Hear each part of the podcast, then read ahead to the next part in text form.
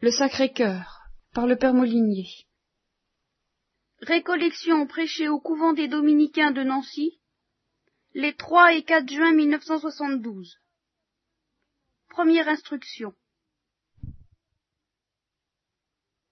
Pendant ces deux jours, c'est essentiellement la fête liturgique du Sacré-Cœur qui va me retenir, ainsi que ce qui fut le point de départ historique de cette fête, ce qu'on peut appeler les apparitions à Marguerite Marie ou les révélations faites à Marguerite Marie. La parole clé, celle que j'ai retenue, moi, la, la, seule, pour ainsi dire, dont je vous parlerai, il y en a d'autres, mais la parole fondamentale que le Christ a adressée à Marguerite Marie, et qui est célébrée dans cette fête, c'est euh, voici ce cœur. Il lui a présenté son cœur euh, sous une forme rayonnante, sous une forme glorieuse, forme de gloire. Hein. Cette forme que essayez d'évoquer d'une manière très grossière et maladroite, tant que vous voudrez, si vous avez le sens esthétique, l'ostensoir. C'était un petit peu cette idée-là. Et, bon, je vais revenir là-dessus tout à l'heure. Donc, euh, il lui a présenté, il s'est présenté à elle, et elle a vu ce cœur, mais elle l'a vu pas comme un chirurgien peut voir un cœur, elle l'a vu comme un foyer rayonnant de lumière et de chaleur, avec des rayons, justement, ardents.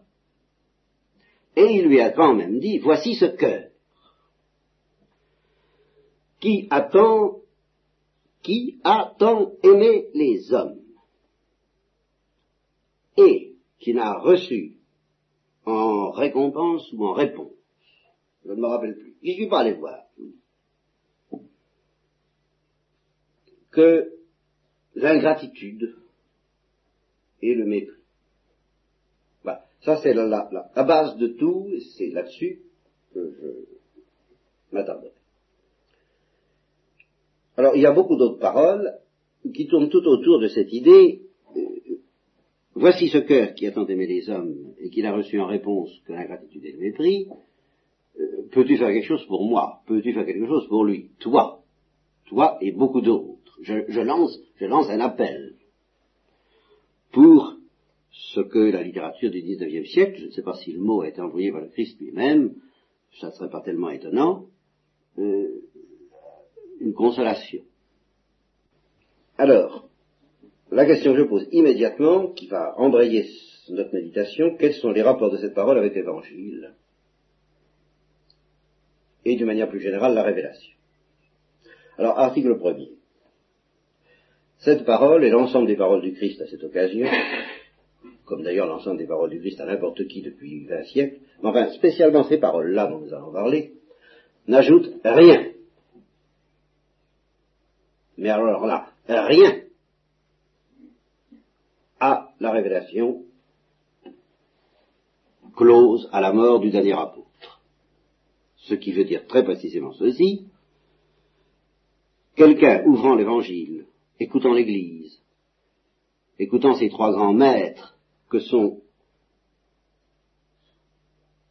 la Bible, l'Église et le Saint-Esprit, avec attention, découvrira peu pouvait découvrir avant le XVIIe siècle, peut découvrir encore sans référence à la fête du Sacré-Cœur, ni aux révélations du Sacré-Cœur, ni aux paroles que je viens d'évoquer, il peut découvrir parfaitement et en profondeur l'intégralité des vérités dont nous allons parler. Il n'y a pas besoin de ça. En principe, tout est déjà dans l'Évangile, tout est dans les pères de l'Église, tout est dans la tradition chrétienne. C'est l'article premier. Donc ne me faites pas dire que je prêche des révélations particulières, je prêche l'évangile. Alors, article 2. En réponse à une objection que spontanément vous vouliez me faire, alors pourquoi euh, nous embêter avec des trucs qui font pas du tout modernes, qui font pas du tout... Euh, ça, ça va plus, hein, depuis, depuis Vatican II en particulier, on veut plus trop parler de ces choses-là. Et puis ça fait quand même un peu bizarre Et puis il y, a des, il y a des esprits qui seront sensibles à cette histoire de Marguerite Marie, peut-être, mais il y en a que ça pourra gêner, authentiquement. Pourquoi ne pas nous parler de l'Évangile Tout simplement, et de la grande tradition chrétienne? Alors, l'article 2 va se diviser en deux choses, dont l'une est facile à comprendre et l'autre est beaucoup plus nuancée. C'est que tout de même la Bible et les enseignements de l'Église, c'est un peu une forêt. Et comme dans toute forêt, on peut s'y perdre. Alors,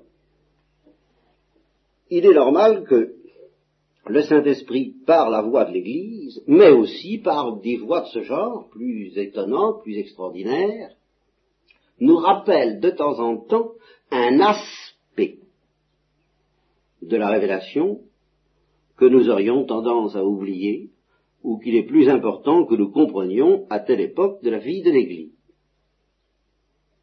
Voyez, euh, si la Sainte Vierge la Lourde a dit prière, pénitence, ah, ça peut vouloir dire qu'on est en train d'oublier dangereusement l'importance de la prière et de la pénitence. Bien. Ici, euh, c'est autre chose comme nous allons le voir. Car euh, je tiens en fait que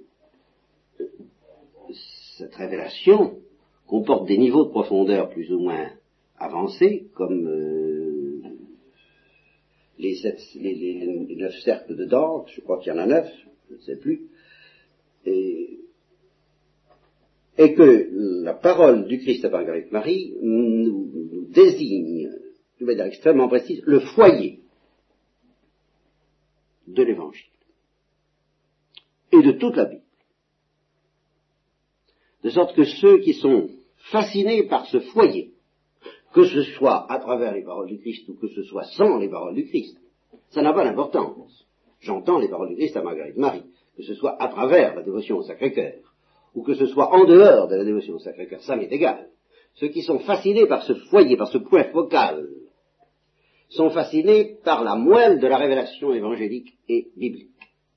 Et ceux qui ne sont pas tout à fait fascinés, et ce qui est encore plus grave, ceux qui seraient fascinés par autre chose, eh bien, non seulement ils ne sont pas fascinés par le foyer, mais ils risquent de déséquilibrer légèrement dans leur esprit euh, la justesse exacte de la parole de Dieu.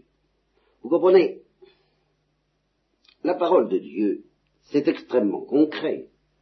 Une des comparaisons que le père Cocagnac m'a suggéré le premier, je crois, euh, et, auquel on peut vraiment, à quoi comparerais-je la parole de Dieu, à quoi comparerais-je la Bible, c'est une lettre écrite par quelqu'un, et de préférence, ce qui nous rapproche déjà de la fête du Sacré-Cœur, une lettre écrite par quelqu'un qui aime à quelqu'un dont il se plaint de n'être pas aimé.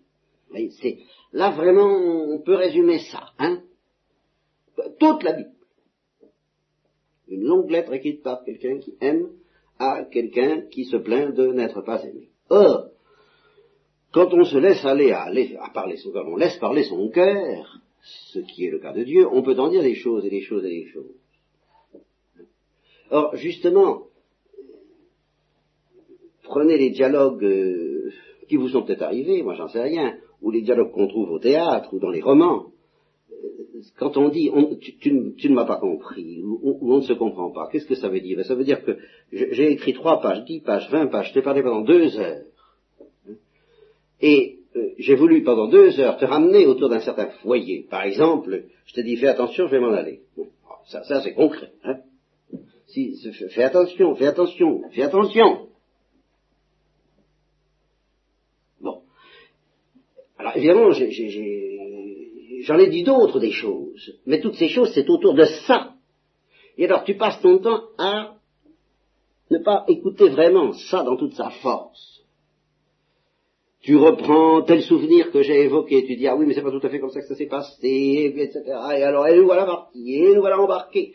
Et alors moi j'y arrive jamais à te ramener à ce point essentiel et simple. Attention, je m'en vais partir. Ça ne peut plus durer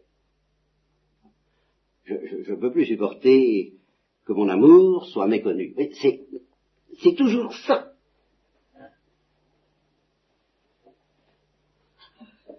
Alors, je, maintiens qu'il y a de ça dans la Bible. Bon, alors là, aucun doute pour moi. Je dirais presque ce qui fait difficulté pour comprendre la Bible à cet égard, pour comprendre qu'il y a vraiment de ça dans la Bible, c'est qu'apparemment dans l'Évangile et dans le Nouveau Testament, il y a autre chose, il y a, beaucoup d'autres choses. Et euh, on n'a pas l'impression dans le Nouveau Testament que Dieu se plaint de, son peuple autant que dans l'Ancien Testament. Dans l'Ancien Testament, ça, éclate, on ne peut pas, enfin, vraiment, il ne faut pas l'ouvrir pour, pour échapper à cette évidence que Dieu leur dit, peuple à la qu'est-ce que j'ai fait pour toi? Regarde ce que j'ai fait pour toi. Relisez le Deutéronome, relisez tous les prophètes, relisez Osée. J'étais une prostituée, je t'ai tiré de la bouche, et, et, tu étais nu, tu n'avais rien, je t'ai tout donné. Qu'est-ce que tu m'as donné en réponse? Enfin, c'est constamment cette rengaine-là. Ça, pour être, pour être monotone et pour être toujours la même chose, vraiment, je vous l'ai peut-être déjà dit, ben si, justement, moi aussi je me répète, hein, quand dans Molière, Don Juan, euh, je ne sais plus que le brave paysan se plaint de sa Charlotte, parce que la Charlotte, euh, la Charlotte, euh, un peu la Charlotte, quoi. Hein ce qu'on veut, ce que ça veut dire par là. Tu vas courir après tel et tel, et la Charlotte lui répond cette parole admirable, écoute, tu me dis toujours la même chose. Alors il lui répond cette parole non moins admirable, je te dis toujours la même chose, parce que c'est toujours la même chose. C'est du Molière, ça. Ben, c'est de la Bible. Dieu répète toujours la même chose parce que c'est toujours la même chose. À l'égard de son peuple. Quand on regarde l'évangile, qui s'adresse plus seulement au peuple de Dieu, mais qui s'adresse au peuple chrétien dans toute son ampleur, alors on peut avoir l'impression que c'est moins simple, ou tout au moins moins simpliste. Et en effet, et en effet, il est certain que la manière dont Jésus-Christ s'est plaint de ne pas être aimé, au nom de Dieu, bien sûr, dans l'évangile, est beaucoup plus subtile et aussi beaucoup plus fantastique que la manière dont les prophètes, de la part de Dieu, dont, enfin, de la manière dont Dieu s'est plaint dans l'Ancien Testament de n'être pas aimé. Il y a des nuances. Mais voyez, c'est ce que j'ai appelé dans le combat de Jacob, pardonnez-moi d'évoquer le passage du majeur au mineur, c'est, dans l'Ancien Testament, c'est les coups de trompette, c'est les coups de gueule. C'est les scènes de ménage. C'est, violent. Hein. Dans l'Évangile, Jérusalem, Jérusalem si tu savais toi aussi, si tu pouvais comprendre toi aussi, ces jours qui sont pour ta paix, qui, te sont offerts pour que tu sois en paix, pour que tu trouves la paix. Mais tu ne le comprends pas et tu seras détruit. Oh, évidemment, c'est pas des grands discours, c'est pas des coups de gueule, mais c'est terriblement vrai. Et puis alors, au-delà de, ces paroles qui sont tout de même bien envoyées, euh, au moment de la passion, ne pleurez pas sur moi, pleurez sur vos enfants. C'est du sérieux. Mais même au-delà de tout ça encore, le Christ a une manière, alors qui a fasciné l'Église pendant 2000 ans, et encore maintenant pour ceux qui ont des yeux pour voir et des oreilles pour entendre, pour ceux qui ont un cœur, précisément. Elle a une manière tout à fait à lui, et silencieuse celle-là, mais encore bien plus éloquente que toute parole, de dire au peuple chrétien, tu ne m'aimes pas. Et cette manière, c'est de se laisser crucifier. Tout simplement.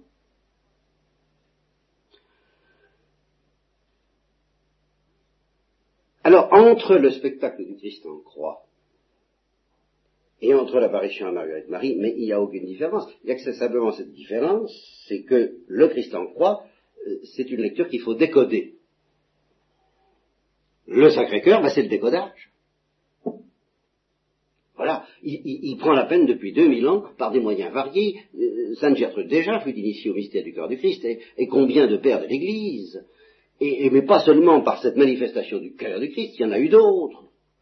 ils ne me viennent pas tout de suite euh, à l'esprit. Ben, D'abord, il s'est manifesté en croix à François d'Assise il a eu 36 manières de rappeler la même et éternelle vérité. On ne m'aime pas et moi j'aime. C'est tout. C'est vraiment pas. Euh, alors, c'est pour ça que ça n'ajoute rien. C'est un, c'est une rengaine, c'est une, c'est un radotage si vous voulez, c'est une répétition, parce que, non pas parce qu'il se plaint lui, de son point de vue à lui, mais parce qu'il sait que c'est mortel pour nous de ne pas comprendre ces vérités-là, que, en principe, la liturgie pascale devrait suffire à nous enseigner une fois pour toutes à la fois cette, cette intensité euh, impensable, je dirais insoutenable,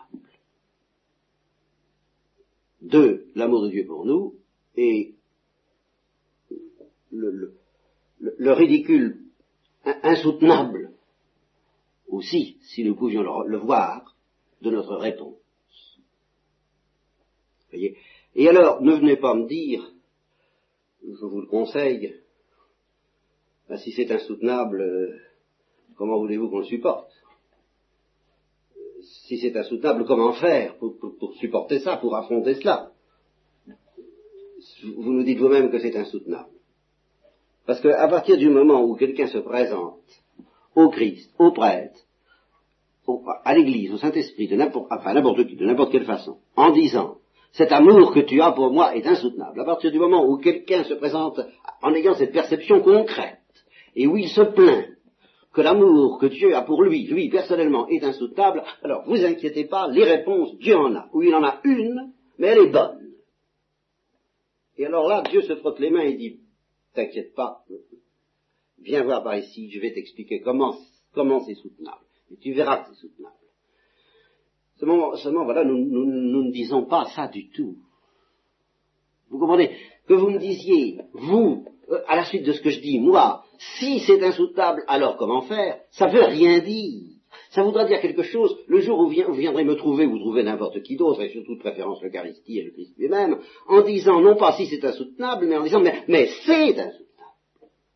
Ah ben ce jour-là, Dieu dira, ah, enfin je vais pouvoir te donner mon, mon, mon rafraîchissement, ma consolation à moi, ma lumière, ma paix, ma fraîcheur, mon abri, mon, refuge maternel. Je, vais t'expliquer tout ça, n'aie pas peur, t'inquiète pas. Mais, enfin tu as compris. Tu tout compris parce que maintenant, tu ne dis pas, ah oui, mais si c'est ça, si c'est ce qu'on dit, mais alors comment est-ce qu'on fait? Tu mets pas ça au conditionnel. Tu as compris puisque tu dis, mais tu as compris mon amour, ça y est. Si tu as compris que c'est insoutenable, c'est que tu as compris tout court.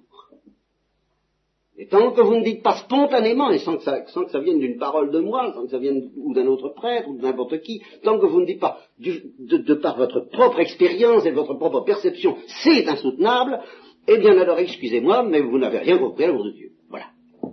Alors je, suis obligé de prêcher pour, vous en parler, et, et, pour parler à des gens qui n'ont pas compris que c'est insoutenable. Le jour où vous aurez compris que c'est insoutenable, alors euh, la situation changera complètement, du tout au tout. On, causera autrement, là. Alors là, on, a, aura beaucoup d'autres choses à se dire si vous voulez, pas moi. Hein. Euh, moi, je me contenterai de vous renvoyer euh, aux autorités compétentes, enfin la Sainte Vierge, surtout la Sainte Vierge, beaucoup la Sainte Vierge. C'est à ce moment-là qu'elle entre en scène. Vraiment, la Sainte Vierge. C'est quand on a compris que l'amour de Dieu est insoutenable. Alors là, c'est ça d'ailleurs qui est fantastique c'est que Dieu se présente abondamment dans le Nouveau Testament, le Christ se présente à nous ostensiblement sur la croix, la résurrection, l'Église nous en parle, le Christ, le Christ, le Christ, hein, et on n'a que ce mot à la bouche, Jésus, Jésus, Seigneur, Seigneur. On en parle de Jésus, Jésus superstar. Allez voir le film si vous voulez. Je ne vous le conseille pas parce que c'est un film maléfiant, mais il y a du vrai. Hein bon, ah Jésus, Jésus. Bon, ça c'est pas tellement difficile d'avoir affaire à lui de loin tant qu'on n'a pas compris que c'est insoutenable. D'ailleurs, si jamais vous allez voir ce film, je vous donne cette clé pour, justement supporter ce film, c'est que manifestement, à aucun moment, personne ne soupçonne que ça puisse être insoutenable. Alors vraiment, on s'en fait pas. Hein. Mais alors, le paradoxe, c'est qu'il y a quelqu'un dans la révélation qu'avec tout ça, nous ne connaissons pas, et que nous ne connaîtrons pas, et qui restera caché tant que nous n'aurons pas eu cette blessure et cette peur de, crier que l'amour de Dieu est insoutenable. Et c'est la Sainte Vierge. Alors, ok, ça ne vous empêche pas de vous adresser à elle, adressez-vous à elle, enfin, je vous en prie, adressez-vous à elle, je, je, vous renvoie à elle, priez la Sainte Vierge, faites tout ce qu'il faut, très bien. Mais pour ce qui est de la connaître, la connaître vraiment, c'est pour ça que j'en parle très peu, pour ainsi dire pas du tout, et je serais tenté de dire le moins possible. Là, faut pas exagérer. C'est parce que pour connaître vraiment la Sainte Vierge, il, faut être dans cet état où on, crie à Dieu comme Job du fond de son fumier, je ne peux plus te supporter. Voilà. Je ne peux plus, arrête, arrête, arrête. Alors, la Sainte Vierge en français. Et enfin, on la découvre. Enfin, on peut savoir un peu qui c'est. Mais pas avant. Et alors, en attendant, et c'est ça qui, est extraordinaire, que quand on, quand on a découvert Jésus-Christ, et que Jésus-Christ est insoutenable, alors on découvre la Sainte Vierge. Mais tant qu'on n'a pas découvert que Jésus-Christ est insoutenable, alors, ce qu'il faut prêcher, c'est pas la Sainte Vierge, c'est Jésus-Christ. Voilà. Jésus-Christ, il faut le prêcher à ceux qui ne comprennent pas assez. Et la Sainte Vierge, il faut le prêcher à ceux qui commencent à comprendre. Il faut la prêcher à ceux qui commencent à comprendre parce qu'elle est le remède à cette intelligence un peu terrifiante que l'amour de Dieu est insoutenable. Enfin, c'est trop, on peut pas, on devient fou, enfin, c'est pas... Alors, la fête du Sacré-Cœur, ou l'initiative que le Christ et le Saint-Esprit ont prise auprès de Marguerite Marie, vient justement de cette hantise, mais ils ne comprennent pas. Et, c'est ça la fête du Sacré. Finalement, en un sens, j'ai tout dit. On va encore dire pas mal de choses, mais ça va tourner forcément autour de ça. Mais ils ne comprennent pas. Soit parce qu'ils sont dans des angoisses, dans des souffrances, s'ils comprenaient comme je les aime, eh bien, euh, ils auraient peut-être encore des angoisses et des souffrances, mais pas les mêmes. Pas comme ça. Pas de cette façon. Soit parce qu'au contraire, bah, ma foi, ça va pas mal. Ça va pas mal. Oh, ceux qui n'ont pas compris. J'essaierai peut-être, si j'ai le temps et la force et le loisir, de vous expliquer en quel sens métaphysique très élevé très profond Saint Jean de la Croix nous présente l'amour comme une blessure. Mais pas comme une blessure physique, pas comme une infirmité. C'est bien plus mystérieux. Tout ça, on n'en voit pas promener des mots de ce genre euh, d'un revers de la main en disant oh, c'est que c'est imaginatif. Je vais d'ailleurs vous expliquer, je le dis pendant que j'y pense tout de suite, que l'amour, l'amour, dont, le Christ nous aime et, dont il nous demande le retour, ce n'est pas une affaire de volonté. Ce n'est pas une affaire de sentiment. Ce n'est pas une affaire d'intelligence, et c'est encore bien moins, une affaire d'activité. Alors, alors, alors, alors vous me direz, qu'est-ce que c'est? Eh bien, que celui qui a des oreilles pour entendre, entende, et c'est là où arrive ma première réponse, très métaphysique, c'est une blessure. Et c'est une blessure que Dieu éprouve d'abord en lui-même. Voilà, pour y aller carrément, hein, faut pas faire le détail en rester à des petits trucs humains, justement, et imaginatifs. C'est une blessure que Dieu éprouve en lui-même. C'est une blessure qui part de la lumière et qui débouche dans la lumière, et qui se repose dans la lumière. C'est un mouvement. C'est un feu. C'est une blessure ou un feu, c'est la même chose. C'est une blessure brûlante, si vous voulez. Hein? ou c'est un feu qui blesse, et c'est un feu qui circule entre la lumière et la lumière. Alors, ah, je pourrais continuer comme ça longtemps, ce serait très agréable en un sens, ce serait le balbutiement euh, lamentable des enfants de Dieu sur la terre, tout ce que je dis. Mais ce que je sais, c'est que ça existe d'abord en Dieu, et que ce n'est pas la lumière. C'est autre chose qui en Dieu ne fait qu'un avec la lumière, mais en Dieu seulement. Pour nous, c'est une autre notion. La notion de lumière ne dit pas ce qu'est l'amour si justement nous voulons respecter le mystère de l'amour, c'est une blessure de feu, c'est une blessure brûlante qui circule entre la lumière et la lumière, qui va de la lumière à la lumière, qui va du Père au Fils et du Fils au Père, en tant que l'un et l'autre sont lumière, et qui se termine dans cette rencontre qui s'appelle le Saint-Esprit, et qui est vraiment la, rencontre qui est le, cri, le chant de leur blessure à la fois, et qui est un visage, qui est une personne divine originale. Bon, euh, on peut continuer comme ça. Bien. Je continue pas parce que, qu'est-ce que vous voulez, il faut bien, il faut s'arrêter. Et on ne s'arrêterait pas. Mais, premièrement, C'est une blessure que Dieu, que Dieu éprouve en lui-même. Deuxièmement, c'est une blessure que Dieu éprouve en face de nous. Et c'est ça la révélation chrétienne que vous ne trouverez pas dans les autres religions. Dieu blessé d'amour en face de sa créature. Mais si vous voulez le, comprendre, n'ose pas employer ce mot, enfin comprendre ce que Dieu veut dire, comprendre ce que parler veut dire, ce que la révélation chrétienne veut dire, et si vous voulez euh, ne, pas, ne pas trahir cela par l'imagination, il faut d'abord dire, attention, ce n'est pas une blessure d'abord que Dieu a vis-à-vis de la créature, c'est une blessure que Dieu a d'abord vis-à-vis de Dieu, d'abord. Et puis qui se, répand vers la créature et qui s'étend à la créature. Dieu est blessé d'amour pour Dieu, le Père est blessé d'amour pour le Fils et le Fils pour le Père, et tous les deux sont blessés d'amour pour la créature. Et troisièmement, le Père et le Fils, dans et par l'Esprit, demandent à la créature de recevoir cette blessure. Alors, et quatrièmement, en fait, et en vertu d'une permission divine que je ne comprends pas, et qui fait mon tourment permanent, je vous l'ai souvent dit, la créature refuse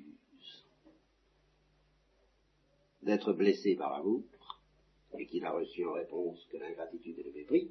Et cinquièmement, parce que la créature refuse cette blessure d'amour qui est une blessure bien heureuse, car c'est une béatitude cette blessure,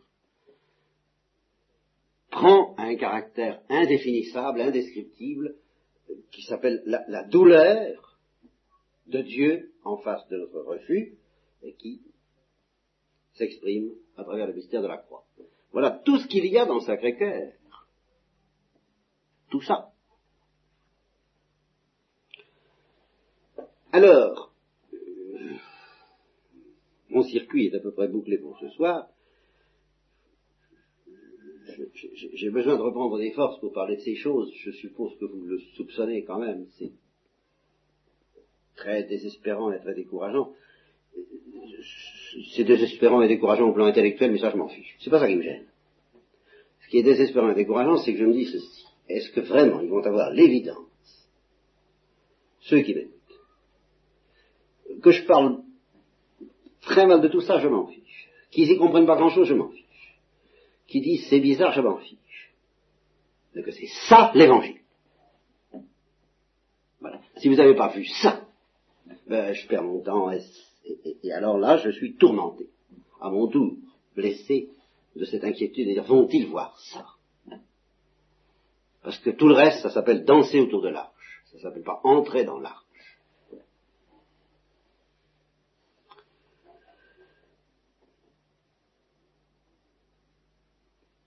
Alors, une dernière notation qui peut paraître étrangère à tout ce que je viens de vous dire là, mais qui ne l'est pas, car je suis parti de la blessure qu'il y a en Dieu, par conséquent je suis parti de la gloire divine. Je suis parti de la béatitude divine, je suis parti de la lumière. Hein, je vous l'ai dit, n'oubliez pas ça, vous savez. C'est une blessure qui part de la lumière pour revenir à la lumière. Il s'agit pas d'être, elle n'est pas du tout étrangère à la lumière, cette blessure. Mais elle lui ajoute une note qu'avec la notion de lumière, notre bêtise ne peut pas comprendre.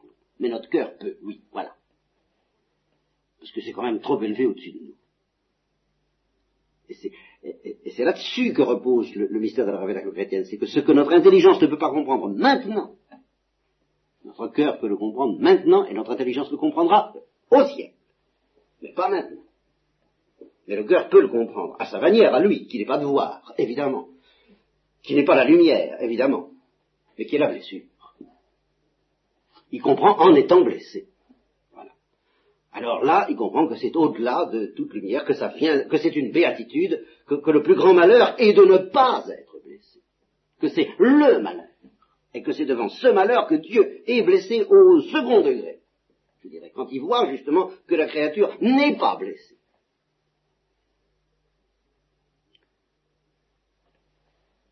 Alors, il ne faut jamais oublier la gloire dans cette affaire-là. La gloire, la béatitude, la lumière et le bonheur dont tout cela part, car tout ça part du bonheur et revient au bonheur. Il ne s'agit pas de faire du dolorisme. Je vous en prie, hein. C'est pour ça que je vous dis, la première blessure, c'est le sommet du bonheur et de la joie divine. C'est un aspect très mystérieux du bonheur et de la joie divine que, nous ne pouvons pas saisir avec des mots normaux, avec des mots intellectuels c'est pour ça que la lumière ne suffit pas. Bon.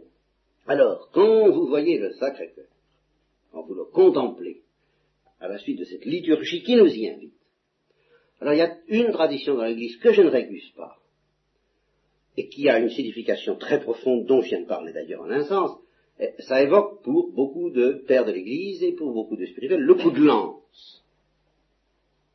Ben oui, la blessure, naturellement. Très bien. Mais avant de regarder le coup de lance et la blessure, il faut regarder la gloire. Les rayons qui partent de ce cœur. C'est pour ça qu'il y a un lien que la liturgie a très bien compris d'instinct entre l'Eucharistie, le corps du Christ rayonnant de gloire, actuellement, et brûlant et insoutenable, de par sa gloire, et puis la fête du Sacré-Cœur. Donc la première image biblique que je voudrais que vous ayez dans l'esprit à propos du Sacré-Cœur, ce n'est pas le coup de lance, parce que le coup de lance, c'est magnifique, mais c'est tellement profond que euh, faut y aller doucement. Hein la première image biblique, c'est le buisson ardent. Avant tout, ce cœur brûle. Et c'est là sa blessure bienheureuse. Et puis ce cœur meurt sur la croix de voir que nous ne brûlons pas. Et c'est sa blessure malheureuse. Et c'est le coup de lance. Et ce sont les épines. il y a les deux dans la fête du Sacré-Cœur. Mais si vous voulez comprendre le second, il ne faut pas oublier le premier. Il connaît la béatitude d'une blessure extatique qui s'appelle l'amour, qui va de la lumière et qui retourne à la lumière. Alors pensez-y cette nuit en faisant l'adoration de l'Eucharistie, et devant ces rayons, ben, pensez aux rayons, pensez aux buissons ardents, pensez à ce feu, pensez à cette blessure, et demandez-la pendant cette nuit.